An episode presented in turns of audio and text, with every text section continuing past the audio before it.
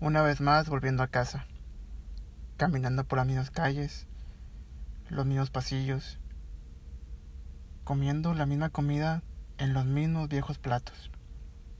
Me crucé frente al espejo y no pude ver nada. Dejé caer mi cuerpo en el mío sillón viejo que parecía hundirse cada vez más. Eché un suspiro y no supe nada de mí. Mi cansancio era mucho como para poder acomodar mi cuerpo de una manera que mi espalda y mi cuello no me reclamaran por la mañana. Desperté por la mañana aturdido con el sonar de despertador. Me encogí en hombros aún sentado sobre el sillón. Mientras mis codos reposaban sobre mis piernas, me quedé viendo al vacío del cuarto por unos minutos. Sinceramente, solo estaba mi cuerpo ahí. Sentía que podía verme desde afuera, como lo que siempre habían contado que pasa cuando uno muere. Contemplé cada gesto de mi rostro, vi mi cuerpo levantarse, hacerlo de siempre como si fuese una máquina programada. Salí de casa, era una mañana fría. Le dije buenos días a las mismas personas. Ninguna me devolvió el saludo. Me sentí como si yo no existiera, como si nadie me notara.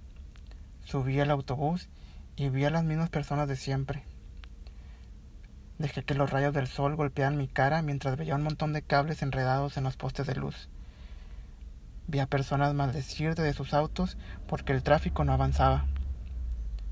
Miré a mi alrededor y ninguna persona parecía tan diferente a mí. Todos teníamos puesto el mismo uniforme de rutina. Llegué al lugar donde había pasado los últimos diez años. Una mueca maquillada de mi sentimiento de inexistencia. Reí por compromiso a los mismos chistes. Comí lo de siempre. Se acabó el día y yo seguía igual de satisfecho. Mi cuerpo volvió a casa, pero yo aún seguía aturdido. En ese regreso a casa me crucé con el mismo vagabundo que duerme por las calles de la plaza. Nadie lo notaba, pero él parecía que notaba a todos. Siempre se me acercaba para pedirme una moneda y al irse siempre decía la misma frase. No somos tan diferentes, decía, con una sonrisa en su cara. Nunca lo entendí. Hasta aquel día por la mañana que al salir de casa había una multitud de gente cerca de la plaza. Había policías y una ambulancia. Me acerqué para saber qué había pasado. Se trataba del vagabundo que por las bajas temperaturas de la madrugada había muerto.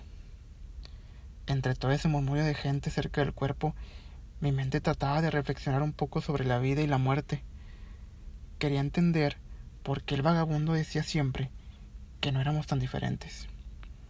Hasta que creo que lo entendí. Entendí que él no había dejado de existir esa madrugada, que la muerte no solo se trata de una muerte física y que la vida va más allá. Me di cuenta que nadie me avisó que estaba muerto. Quise recordar el día que yo había dejado de existir.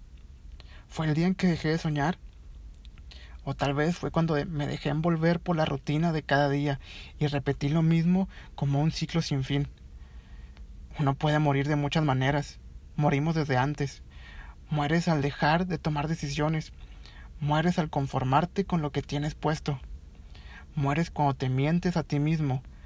Mueres cuando el despertador suena y hoy nunca es mañana. Tal vez ni siquiera entiendas lo que quiero decir. Y tal vez muchos no tengan la suerte de darse cuenta que han muerto. Existen dos tipos de personas, los que saben que han muerto y los que aún no se han dado cuenta. A veces parece que vivir es opcional y uno decide qué hacer y lamentablemente siempre decides mal. ¿Te has preguntado cuándo fue la última vez que te sentiste vivo? ¿O simplemente eres un vagabundo sentado viendo el desfile de tus anhelos yéndose por un barranco. Hubo una vez un vagabundo que no tenía piernas, apenas si podía arrastrarse. Él, sin saberlo, era heredero a un trono, pero por mucho tiempo no lo supo, así como tú y como yo. Un día, el rey lo manda a llamar y le dio todo de lo que un heredero es partícipe. Él vivió como tú y como yo, en un lugar de silencio, de conformidad. Tal vez pienses que nosotros no somos lisiados, pero te equivocas. Tú y yo muchas veces nos hemos cortado nuestras propias piernas para dejar de avanzar. Hemos arrancado las alas que nos permiten volar y hemos enterrado muchas veces los sueños que algún rey nos puso en el corazón. Y no te mientas, todos alguna vez lo hemos hecho, pensando que no merecemos más de lo que tenemos. Pero quiero decirte que siempre hay buenas noticias, que el rey te manda llamar una vez más.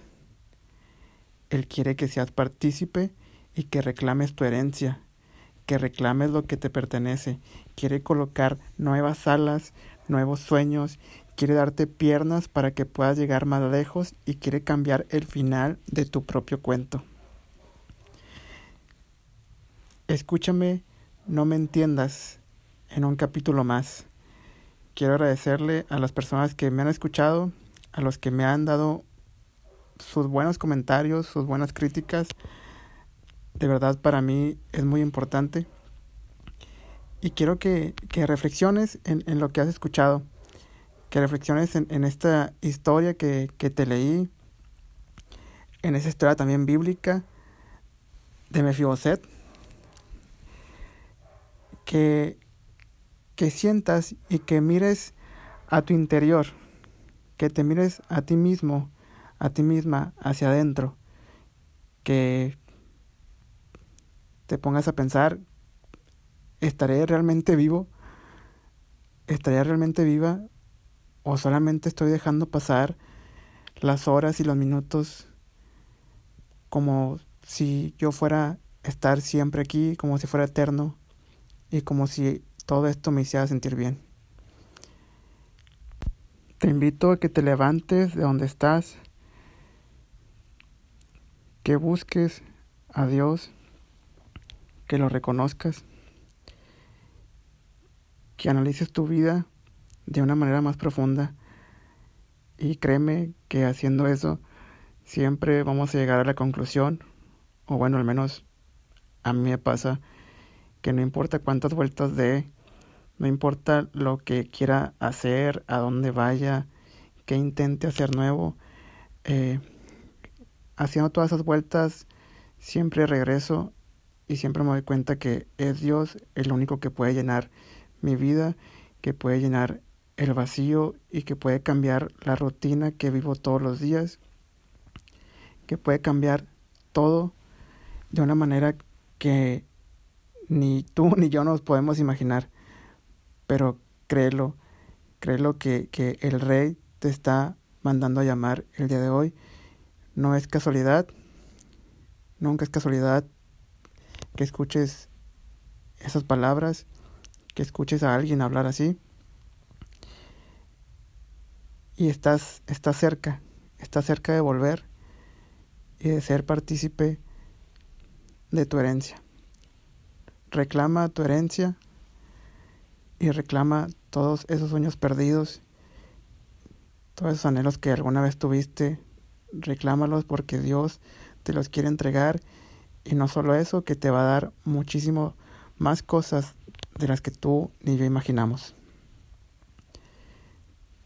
Te agradezco que me escuches. Eh, de verdad, muchísimas gracias. Espero que tengan un buen día, que Dios los acompañe. Y la próxima semana, si Dios quiere, si Dios lo permite, nos estaremos escuchando una vez más aquí en Escúchame, no me entiendas. Y chao.